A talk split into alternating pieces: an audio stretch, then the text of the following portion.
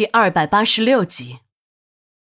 最终，公安局还是决定对张勇的尸体进行解剖，以便查明死因。我的小师弟佟大法医又出场了，他一来我就知道没有好事儿。果然，他还真的是又把这个活儿推给了我。没说的，师弟有难嘛，我这同门师姐没有不帮的道理。别看小童业务不行，可人际关系你们是知道的，在省厅里又有后台，也算得上是个手眼通天的人物了。这小子当着那个领导亲戚的面把我吹的是天花乱坠的，领导还让小童下次去省厅时一定要把我请上，弄得我是哭笑不得。解剖张勇尸体的过程并不简单，因为这也是一具艾滋病尸体，也要进行干式解剖。这种解剖的难度比普通手术的难度凭空多出了许多倍，原因嘛，你们也都知道了。张勇的尸体被放进了塑料尸袋，平放在了解剖台上。我的手术刀开始慢慢的划开了男尸的胸腔和腹腔。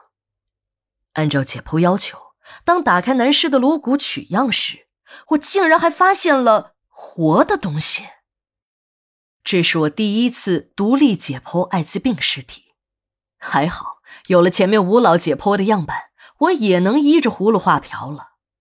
不过这艾滋病毕竟不是普通的疾病，还是要强加防范的。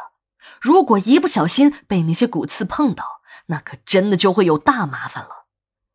医生在工作中如果不慎感染了艾滋病，在我们的行业里有一个术语叫职业暴露。如果真的发生了 HIV 职业暴露，那将是非常严重的事故。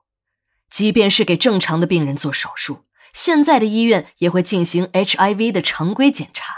如果检查呈阴性，便要采取非常措施了。即使是进行了 HIV 抗体的检查，也不能完全避免职业暴露。这是因为一些个刚刚感染艾滋病的病人还没有过空窗期。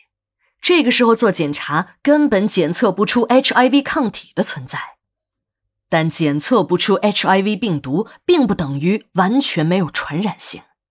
这些个潜在的艾滋病人，比那些登记在册的病人更可怕。他们混杂在一般的患者之中，就正如地雷，不知道会被哪个倒霉蛋踩上。我经常听到有些害人的误导宣传，说如何如何做不会被传染艾滋病。就连一些非传染病职业的医生也信以为真。张勇的遗体并没有太大规模的溃烂，只是胸部和小腹部，还有下体有一些火山坑式的发炎组织。当手术刀割下去的时候，胸部和腹部的刀口外翻处还有不少的白色皮下脂肪层，这说明张勇的尸体还没有严重的并发症出现。也许很多人都不知道。